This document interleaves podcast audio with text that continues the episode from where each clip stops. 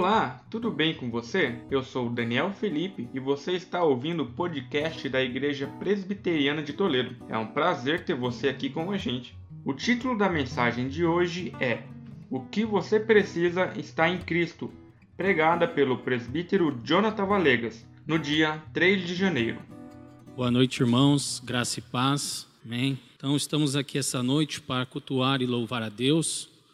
Como o presbítero Vils falou, o ano de 2020 foi um ano extremamente tenebroso, devido a essa grande pandemia que afetou não apenas o Brasil, mas todo o mundo. Todo mundo foi afetado por essa pandemia. E pandemias não são novidade na história dos homens, na história da humanidade. Há uma pandemia já registrada em 541 depois de Cristo, que recebeu o nome de peste de Justiniano. Aconteceu ali em 541 depois de Cristo. Essa assolou principalmente a capital do Império Bizantino, que no caso era Constantinopla. Então, ali a gente já tem, nós temos um relato de uma pandemia.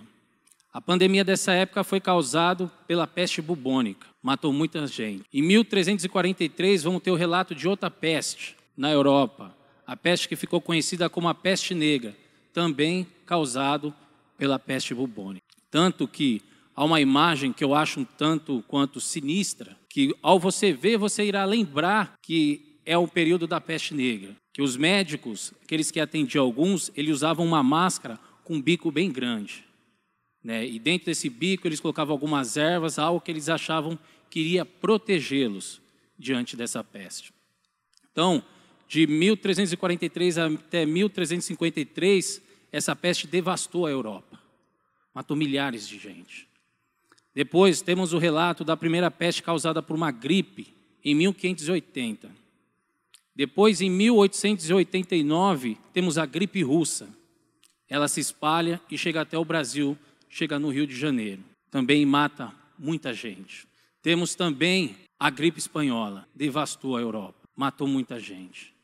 E hoje nós vivemos em meio a uma pandemia. A pandemia traz o quê? Morte. A pandemia traz sofrimento, dor, angústia, traz desespero, traz incerteza. É isso que uma pandemia traz. Em períodos de pandemia, a morte aumenta os seus espojos, numa velocidade extremamente rápida, irmãos. Muitos morrem. O ano passado a gente ouviu, dia tal morreu tanto, outro dia morreu tanto, essa semana morreu tanto, a gente ouvia apenas falar de morte. Essa que é tão temida por tantos homens. Muitos homens tremem diante da morte. Os homens conquistaram grandes impérios, fizeram grandes construções, né, invadiram, têm grandes conquistas, né, aqueles que são tidos como os grandes da história, grandes imperadores, grandes faraós, nenhum deles conseguiu se prevalecer diante da morte. Temos os faraós que em determinado momento foram considerados deuses, mas foram deuses que foram incapazes de subjugar a morte. Hoje eles não estão mais por quê? Porque a morte o venceu. Temos os imperadores romanos também que diante em determinado momento, queriam ser idolatrados como deuses, se achavam deuses, mas diante da morte também sucumbiram. Temos os imperadores que conquistaram grandes, um grande espaço no mundo. O caso dele é Alexandre o Grande, é considerado um grande homem, um conquistador. Mas diante da morte, dizem que Alexandre Grande nunca perdeu uma batalha, mas quando a morte chegou, essa o superou. Há uma história, não sei se é verídica, nunca, se, alguns livros eu não achei, eu vi em alguns artigos, que diz que Alexandre o Grande, perto de morrer, ele chama, uns, ele chama os seus generais e faz aos seus generais três pedidos. Eu quero focar apenas em um, do, um dos pedidos. O primeiro ele diz: Eu quero que os médicos carreguem o meu caixão. Só para curiosidade, os outros dois ele diz que ele quer que os tesouros dele que ele conquistou seja espalhado até onde ele fosse enterrado, e que as suas mãos fosse deixada do lado de fora. As mãos, aí, diante desses pedidos, um dos generais ficou meio perplexo, falou: Mas será que ele quer com isso? Então ele pergunta para Alexandre: Mas qual é a razão disso? Qual é a razão desses pedidos? E Alexandre, eu vou inverter aqui a posição. Alexandre falou: Eu quero que as minhas mãos estejam do lado de fora do caixão, para que quando forem me carregar, ver que aquilo que nós conquistamos fica aqui, nós não levamos nada. Quero que os tesouros que eu conquistei sejam espalhados para todos ver que ó, aquilo que, que a gente conquista aqui, fica aqui. E eu quero que os médicos carreguem o meu caixão para mostrar que nem, que nem mesmo os mais proeminentes médicos têm poder de cura diante da morte. Então, um grande homem, tido aí como, como um grande conquistador, foi conquistado pela morte. Então, a morte ela assusta a muitos. O mundo está em pavor por quê? Com medo da morte. A morte tem caminhado no mundo. No ano que passou, né, triunfante, fazendo muitos despojos. E isso, como eu disse no início, causa dor, causa desespero, causa angústia. Então, diante disso, eu quis trazer hoje um texto que traz o contrário, traz vida. Quero trazer um texto hoje para a gente parar e refletir. No momento que se fala de morte, hoje eu quero falar de vida. É um texto para nós refletirmos sobre ele. É, o texto, ele se encontra lá em Lucas, pedi para os irmãos abrirem, lá em Lucas 7, do 11 ao 17. Então, diante disso, eu quero trabalhar o tema: o que você, o que você precisa está em Cristo. O mundo não consegue te oferecer nada a não ser morte, desespero, angústia e sofrimento. Isso é o que o mundo dá. É isso que ele te oferece. O mundo não pode te oferecer vida porque ele não tem. Como eu disse, aqueles que foram considerados grandes caíram diante da morte. Mas eu vou mostrar um que sobressaiu sobre ela. Há grandes frases de grandes homens que muitos citam, só que é para mim a melhor frase que um homem já disse foi aquela: que põe todos esses no bolso. Eis que estive morto, mas vivo pelos séculos dos séculos. Nenhum outro teve a ousadia, a coragem e o poder de dizer isso. Estive morto, mas vivo pelos séculos dos séculos e tenho a chave da morte e do inferno. É desse homem que nós vamos falar hoje, que é Cristo Jesus. Em meio a pandemia, em meio à morte, eu quero trazer aqui uma narrativa que fala que a vida prevalece diante da morte. Porque aqui ali está o príncipe da vida, o autor e conservador da vida. Então, vamos lá para o texto.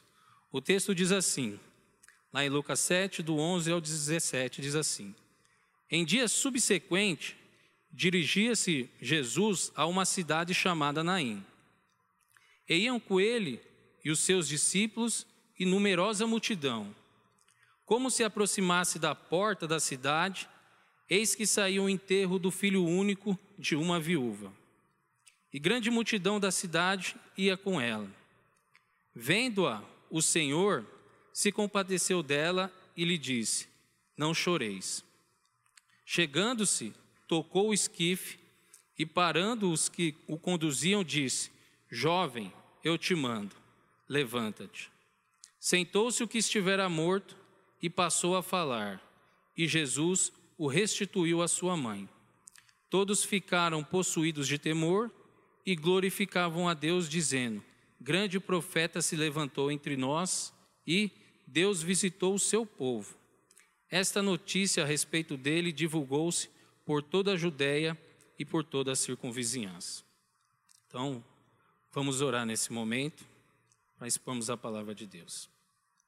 Santo Deus, te louvamos, ó Pai, e te agradecemos por esse dia, Senhor.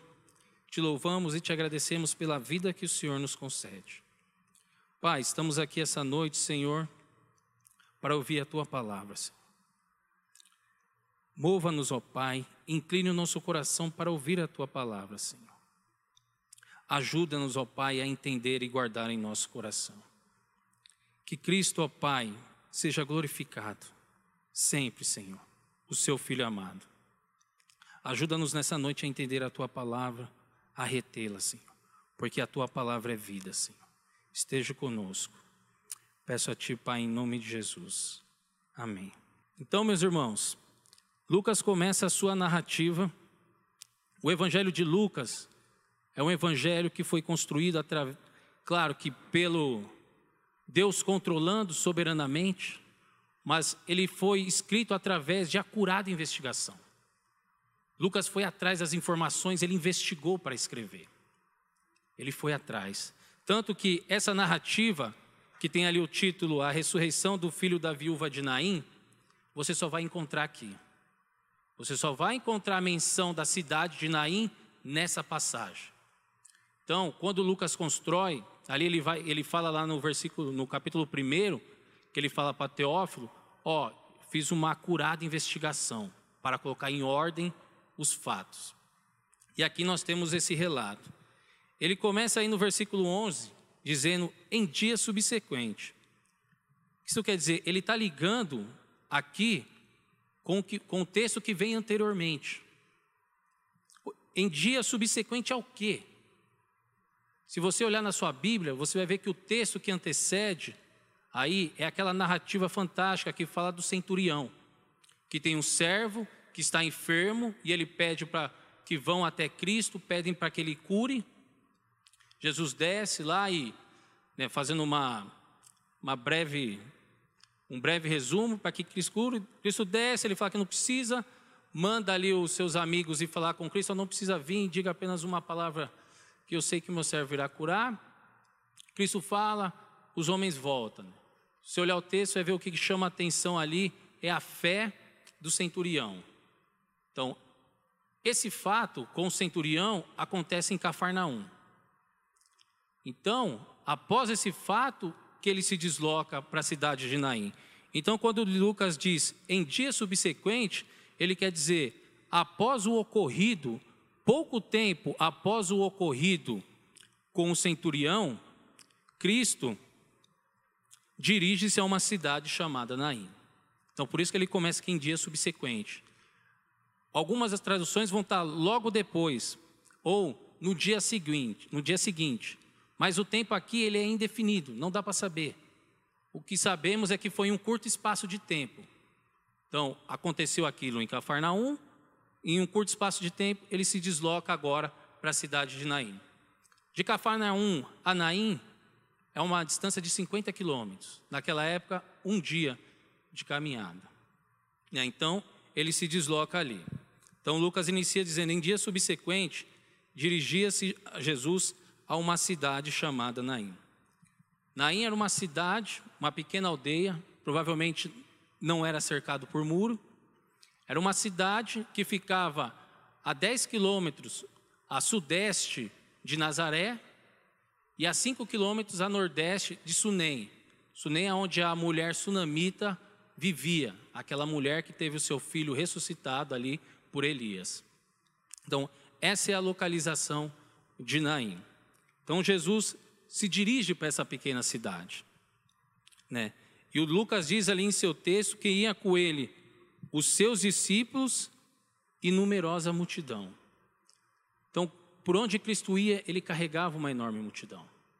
Além dos seus discípulos, tinha ali o pessoal lhe acompanhando nessa caminhada, nesse deslocamento até essa cidade, essa pequena cidade. Né? E, e Lucas continua ali no versículo 12, ele vai dizer: Como se aproximava, como se aproximasse da porta da cidade, eis que saiu o enterro do filho único de uma viúva. Então, Lucas nos apresenta essa caminhada. Cristo sai de Cafarnaum, se dirige a Naim, essa pequena aldeia, né? E ao chegar ali, quando se aproximava da porta da cidade, eis que saía o enterro, eis que saíam para enterrar o filho único de uma viúva. Então, eles estavam saindo porque o cemitério ele sempre ficava fora da cidade.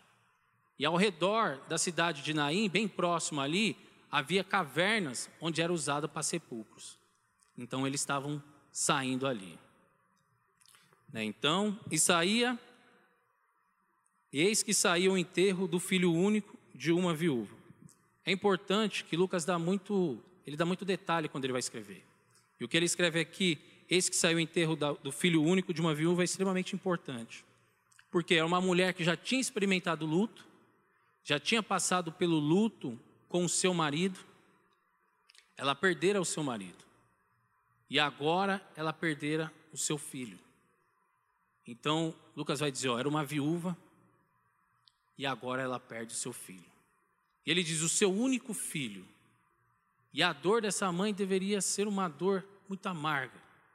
Porque quando o Antigo Testamento quer usar o exemplo do que é o, o ápice da dor, quando ele quer mostrar, quando ele quer usar uma ilustração para dizer isso é o ápice da dor, ele cita o que?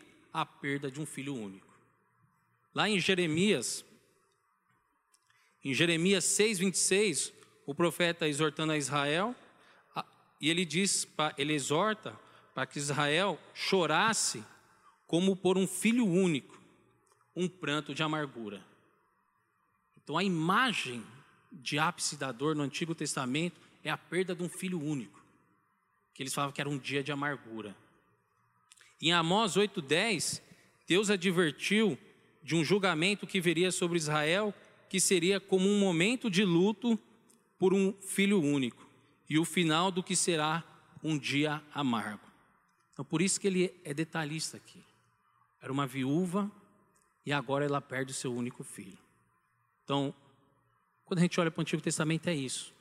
A perda de um filho único é o ápice da dor. A mãe que perde o seu único filho, ela passa por um momento de, de grande tristeza, de grande dor. Imagina a situação dessa mulher nesse momento. Perdeu o marido, agora perde o seu filho. E se ela perde o seu único filho, ela perde a sua linhagem. Pode ser que alguns diriam que ela foi amaldiçoada por Deus. Porque além de perder o seu filho, além de perder o seu marido, agora ela perde o seu filho. E a sua linhagem então acabaria ali. Muito obrigado. Então, a sua linhagem acabaria. Então ela poderia ter como uma mulher amaldiçoada por Deus. Então imagine a tristeza, irmãos. Imagine a dor. Então Jesus vai chegar na cidade e o que ele encontra ali na porta, ele vê é o pessoal saindo para o enterro. Como esse ano, provavelmente muitas mães perderam os filhos. Muitos filhos perderam os pais. E essa dor chegou nessas pessoas. É um ano de grande sofrimento. E aqui nós vemos uma mulher que está passando por essa dor. Está passando por uma dor terrível. Né? E, e, não apenas isto, ela sofre, está se dirigindo para o enterro, e Lucas nos traz o relato de que grande multidão da cidade ia com ela. Ela não estava sozinha.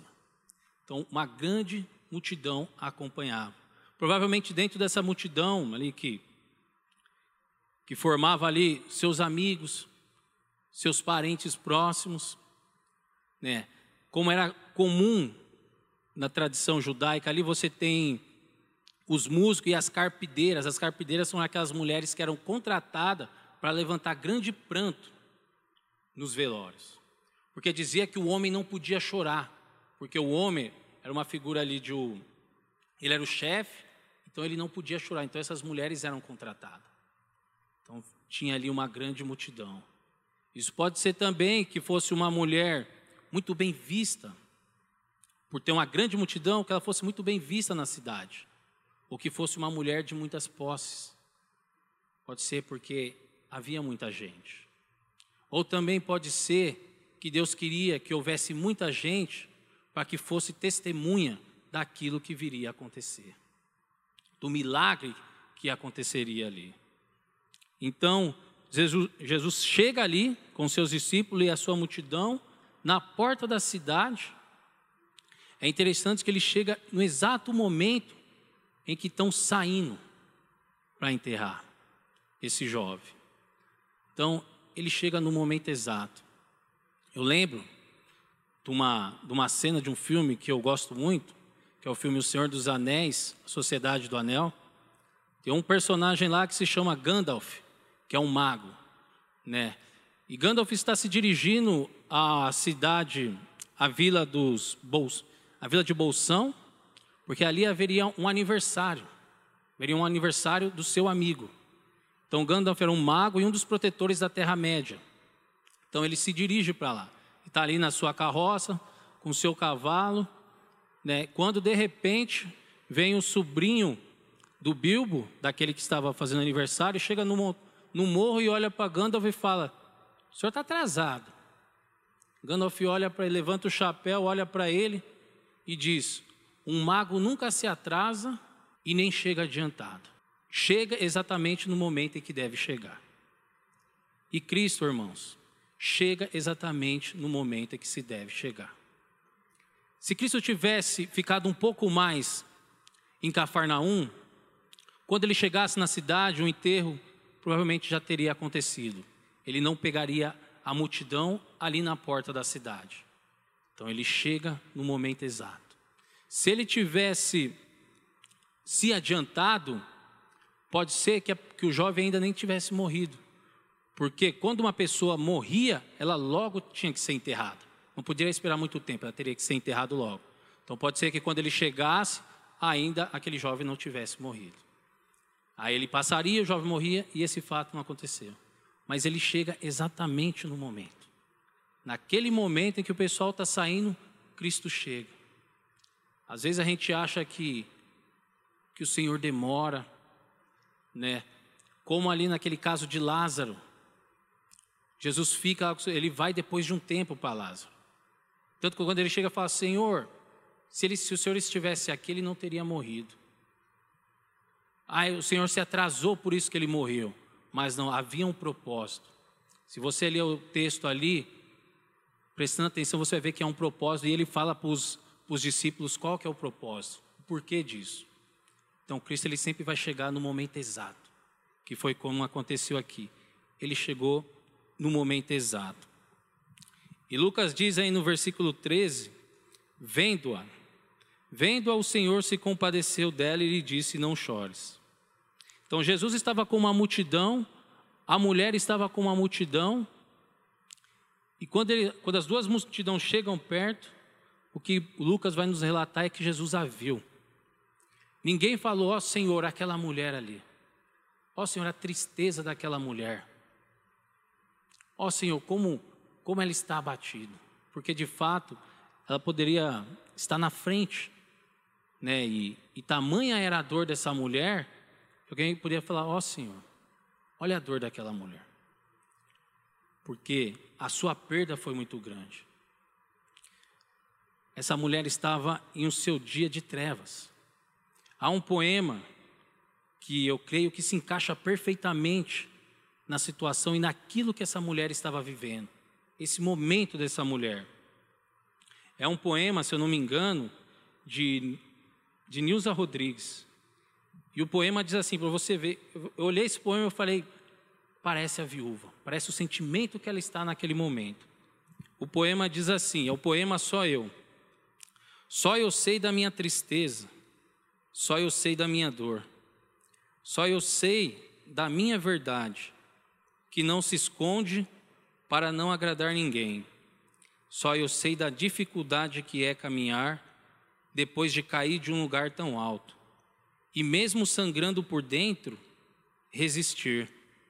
Só eu sei como dói lembrar do que poderia ter sido e talvez não será. Só eu sei a força que tenho que fazer para de novo levantar. Só eu sei, só eu sei e mais ninguém. Quando eu vi esse poema, eu falei: essa mulher, essa é a dor que ela sente porque é a dor do luto. A dor do luto. Então, Jesus chega e ele vê ela. Diante da multidão, ele foca nela, sem ninguém precisar falar. É como se tirasse toda a multidão de um lado, toda a multidão do outro e só ficasse Cristo e a viúva. Então ele olha para ela. E Lucas diz: O Senhor se compadeceu dela. Interessante a palavra aqui é Lucas vai dizer o Senhor. Antes ele fala, Jesus se desloca até Naim, agora ele usa o título para Cristo de Senhor.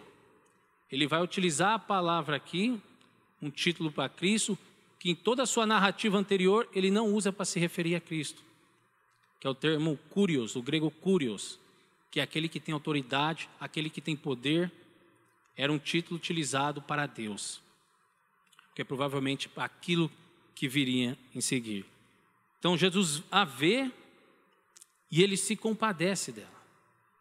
Ele vê aquela mulher e sente a dor daquela mulher. Ele, ele fica movido por aquilo, por tamanha dor, por tamanha aflição daquela mulher. Imagine, a perda era grande, o sofrimento era grande e o sofrimento era recente. Então o Senhor se compadece e diz à mulher: Não chores. Mas alguém que tivesse ali poderia fazer: Senhor, não chora. Mas, Senhor, ela perdeu o marido, agora ela perde o filho, o único filho. E o Senhor diz: Não chores. A única coisa que essa mulher tem que fazer agora é chorar.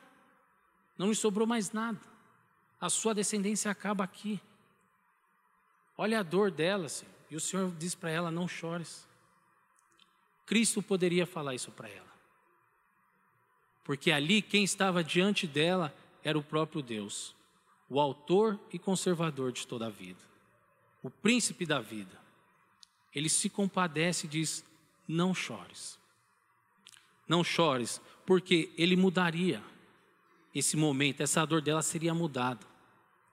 Ele iria transformar o sofrimento dela em alegria, com um pouco de espanto, que a gente vai ver logo em seguida. Então, ele diz para ela: Não chores. Chegando-se Lucas continua o seu relato e diz: Chegando-se, tocou o esquife. O esquife era o caixão onde o jovem estava, provavelmente feito de vara de vimeira, de vime, aquelas varas trançadas e aberto em cima. Este era o caixão típico da época, né, trançado ali com vimeira. Então, esse era o caixão. E Cristo vai e toca ali no esquife. Se você for lá em Números 19, 10, você vai dizer, uma das leis é que você não pode tocar no morto.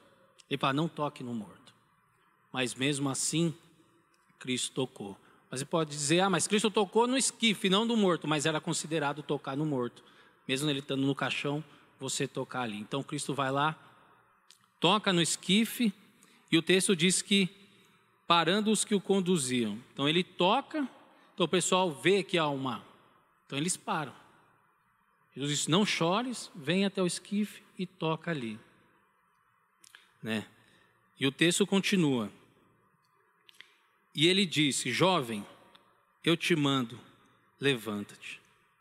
Então, após dizer, pode ser movido de compaixão, ir até a mulher e diz: Não chores. Vai até o colchão, toca no esquife. O pessoal para. Agora o Senhor diz: Jovem, eu te ordeno, levanta-te. Próximo dali, como eu disse, viveu a mulher sunamita, que teve o seu filho ressuscitado, ali por Elias.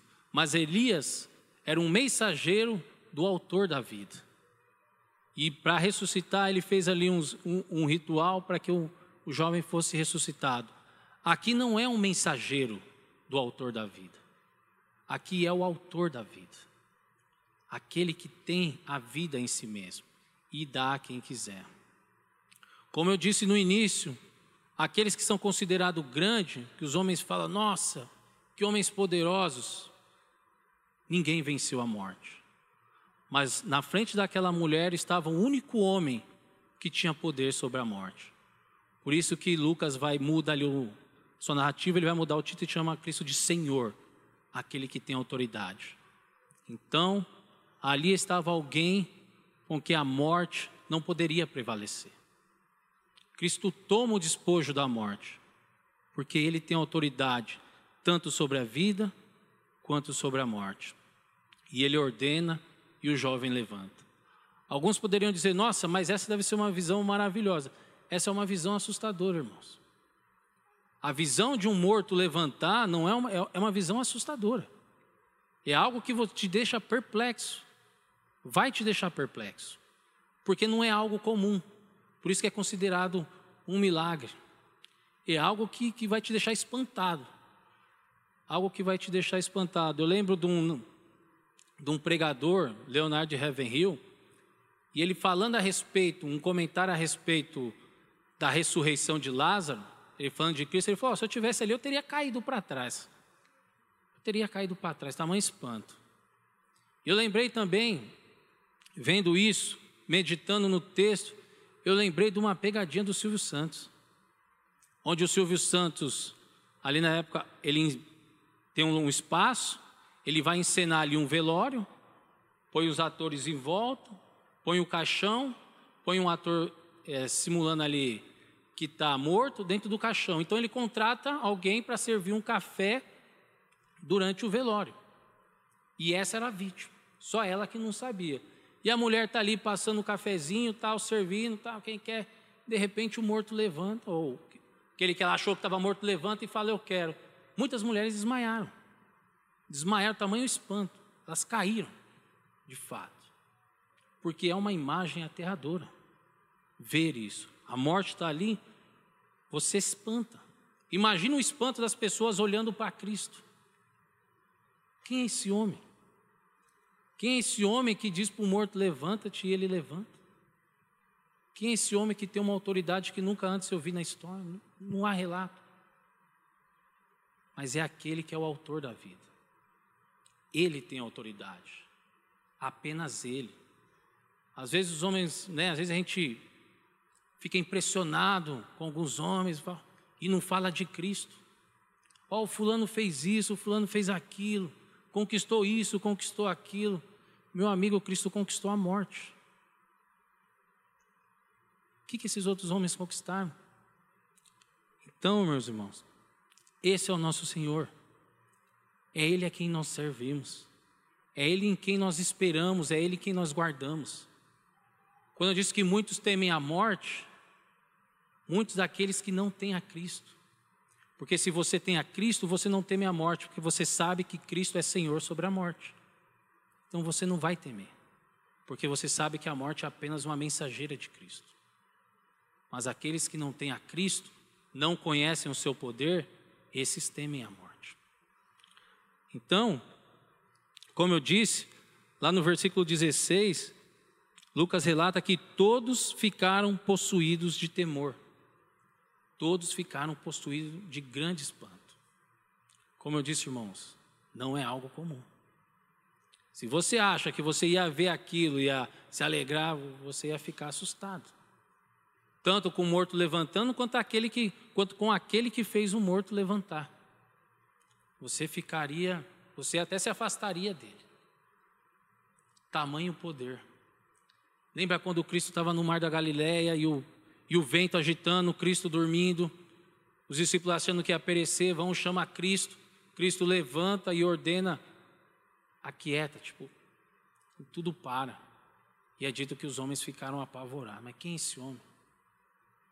Manda nos ventos, sim. Ele é o Senhor da criação. Tudo foi feito por meio dele, e sem ele nada do que foi feito se fez, é o que diz João. E ele tem poder para dar vida. Como João também vai dizer, nele estava a vida e a vida era a luz dos homens. Então, em um momento de trevas que essa mulher vivia, chegou a luz diante dela. Aqui em Naim, a morte e a vida se encontraram. A morte reinava, mas o Senhor da vida chegou. Então tomou da morte o seu despojo. Aqui nós vemos, esse é o Senhor a quem você serve. Se é que você serve e se é que você o ama. Esse é o Senhor que tem toda a autoridade. E eles não apenas ficaram possuídos de temor, mas eles glorificavam a Deus, dizendo: Grande profeta se levantou entre nós. Então eles viram que aquele ato não foi um ato comum. Eles poderiam dizer: Um profeta se levantou entre nós. Não, mas eles dizem: Um grande profeta se levantou entre nós. Porque isso que ele fez não é comum. É alguém que deve estar investido de autoridade de Deus. Ele não estava apenas investido da autoridade de Deus, como ele é o próprio Deus. Alguns negam que ele é Deus, mas eu os afirmo, irmãos, ele é o próprio Deus. Ele tem poder sobre a vida. Ele tem poder sobre a morte. Então glorificavam a Deus, dizendo: O grande profeta se levantou entre, entre nós, e também diziam: Deus visitou o seu povo. Deus não apenas visitou o seu povo, Deus naquele momento estava com o seu povo, estava caminhando com o seu povo, sentindo o sofrimento do seu povo e os aliviando de tamanha dor. Foi o que ele fez com aquela mulher. Sentiu, foi movido de compaixão pelaquela mulher e ali ele a ajudou e entregou o seu filho de novo. Imagine a alegria dessa mulher. Quando eu falei alegria, espanto, espanto pela presenciar a questão da ressurreição. Aquilo foi algo espantoso, mas trouxe a mulher de novo um alento. Aí aqueles que poderiam dizer que essa mulher tinha sido amaldiçoada por Deus, falaram, não, Deus abençoou ela. E grande multidão de ambos os lados, tanto com os que vieram com Cristo, quanto os que estavam com a mulher, todos viram. Todos foram testemunhas. E nisso Cristo foi glorificado. Eles glorificavam a Deus por aquilo que Cristo fez. Em um mundo, como eu disse, que nós vivemos de morte e morte e morte, que muitos se desesperam, aqueles que têm Cristo não têm motivo para se desesperar. Não tem motivo para aflição, para dor, não tem motivo. Deve fazer o quê? Confiar no Senhor. E Lucas termina esse lá dizendo: Esta notícia a respeito dele divulgou-se por toda a Judéia e por toda a circunvizinhança. Então esse feito foi tão notório que foi espalhado. Foi espalhado. Tanto é que Lucas nos traz, nos traz esse relato. E como eu disse, Lucas foi atrás dos relatos a respeito de Cristo. Ele investigou. Ele foi lá, o que está passando, ele foi lá e trouxe aqui. Tanto que você vai achar esse relato apenas em Lucas, não vai achar nos outros evangelhos que é um relato maravilhoso de Cristo movido de compaixão. Dizia-se que no, nesse tempo a fé mais admirada era a fé dos estoicos, porque eles acreditavam que Deus não podia sentir. Mas aqui a gente vê que Deus sente e Deus tem compaixão de nós, como teve compaixão dessa mulher. Então, diante disso, irmãos, e diante do tema que eu trouxe nessa noite, que eu quis dizer, o que você precisa estar em Cristo, eu quero destacar apenas três pontos. Quero destacar três pontos. O primeiro ponto é que em Cristo há socorro. O mundo não vai te socorrer. Ele não vai. O sistema do mundo, ele não, ele não faz isso, ele te perturba. Ele jamais vai te socorrer. Mas você tem um Deus, você tem um Senhor que te socorre. Como eu te disse, Cristo chega na entrada da cidade, Ninguém fala para ele a respeito da mulher, mas ele a vê e ele a socorre. Ele a vê, é movido de compaixão e ele vai até ela e a socorre nesse momento de aflição. Quantos de nós já fomos socorridos? Olhe para trás, irmão, e você verá quantos momentos Deus te socorreu. Quantos momentos Ele foi ali e te ajudou. Então, em Cristo há sempre socorro. E a gente pode dizer, como salmista: Deus é nosso refúgio e fortaleza, socorro bem presente na tribulação. Ou, em algumas traduções, socorro bem presente na angústia. Então, em Cristo há socorro. Se você está passando por grande aflição, por um momento difícil, saiba que em Cristo há socorro. Vá a Ele e peça, Senhor, socorro socorre-me. Como aquela mulher fez, Senhor, socorre-me. Aquela mulher que Cristo, né, para provar a fé dela, falou: Mas eu vou tirar o pão dos da casa e dar aos cachorrinhos? E ela fala: Mas Senhor, os cachorrinhos comem debaixo da mesa. Essa mulher chegou para Cristo e disse: Senhor, socorre. E ele o socorreu. Se, se você tem está passando por um momento de angústia, se você está passando por um momento de dor, saiba que Cristo é aquele que pode te socorrer. Cristo, ele socorre os seus. O segundo ponto, em Cristo a compaixão. Cristo vê a mulher E Lucas relata que ele foi movido de compaixão. Aquilo mexeu tanto que eles, nesses tempos aqui, eles achavam que as emoções tinham a ver com o estômago, estava aqui nas entranhas. Tanto que a palavra que é utilizada aqui, eu nem vou me tentar falar, que é uma palavra grega muito grande, mas é uma palavra que significa mexeu com as entranhas. Sabe quando você tem aquela, aquela emoção que o seu estômago dói? Que é a segunda região que há mais neurônios, primeiro no cérebro, depois no estômago. Então ali, quando você fica ansioso, a sua barriga. Então é aquilo, Cristo foi movido dessa forma. Deus foi movido de compaixão por aquela mulher. Deus tem compaixão pelo seu povo.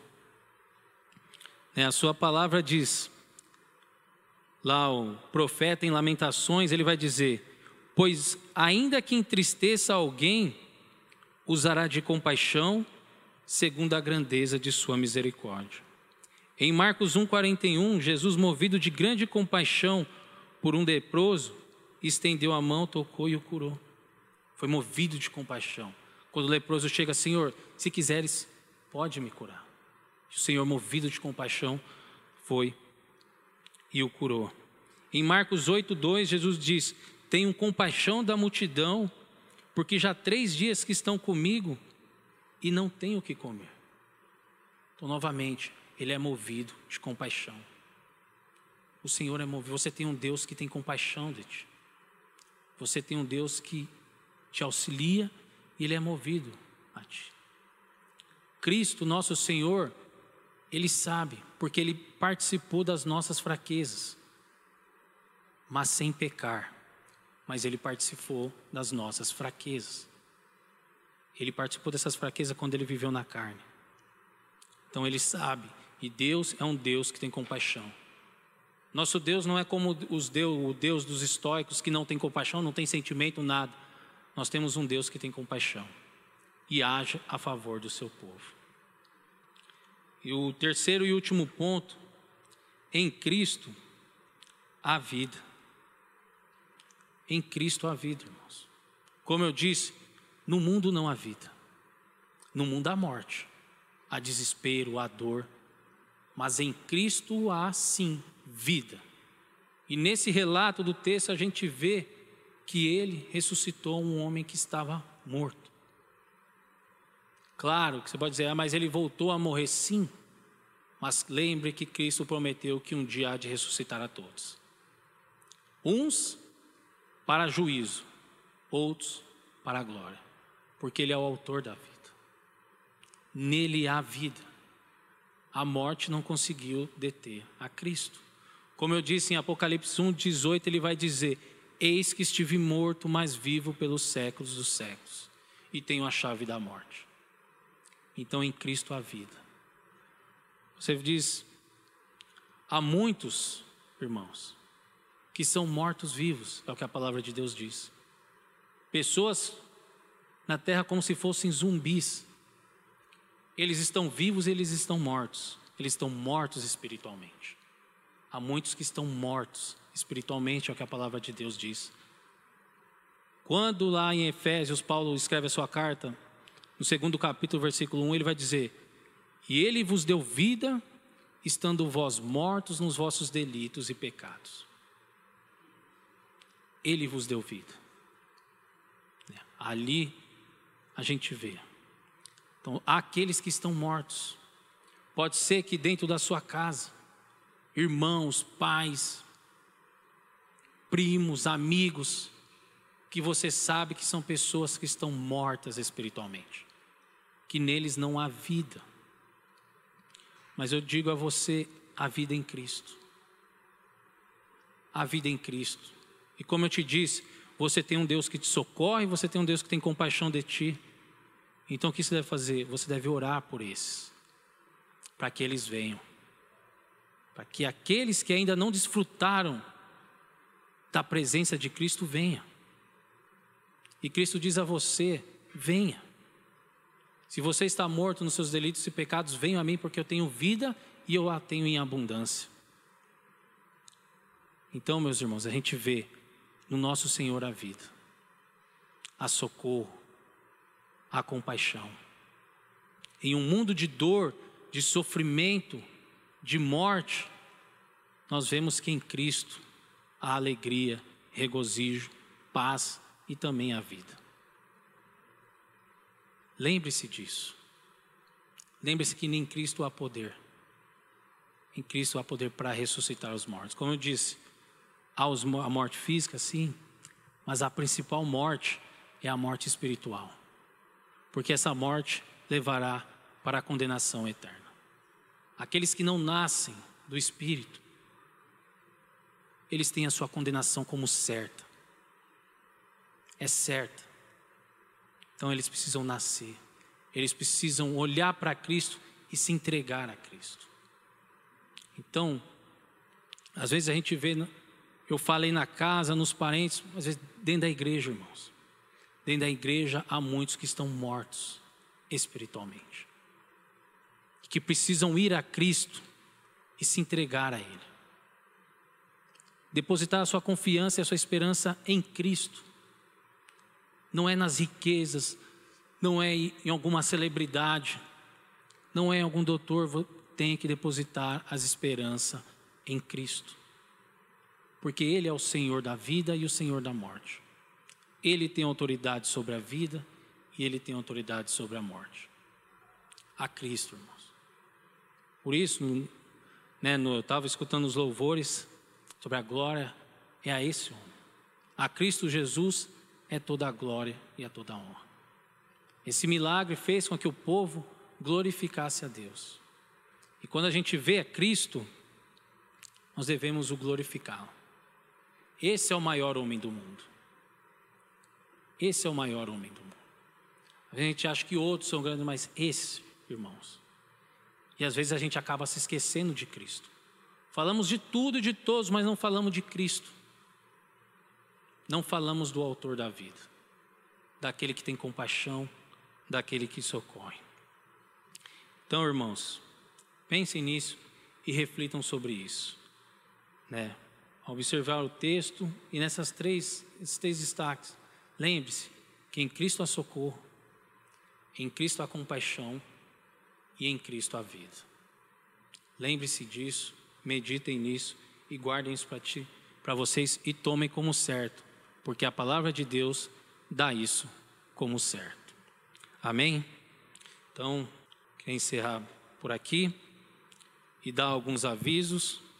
Ao longo dessa semana, segunda-feira, a gente tem um encontro dos homens, todos os homens que estão aqui estão convidados. Nós estamos fazendo um estudo em Romanos, um estudo expositivo em Romanos. Venham, participe conosco.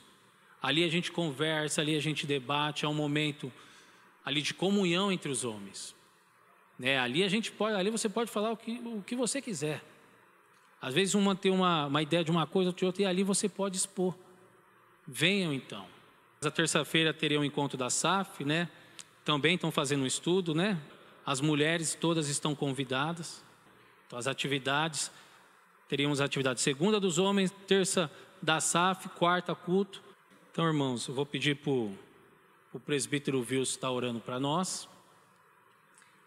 Né, a partir do momento que ele orar, nós vamos estar aí encerrando.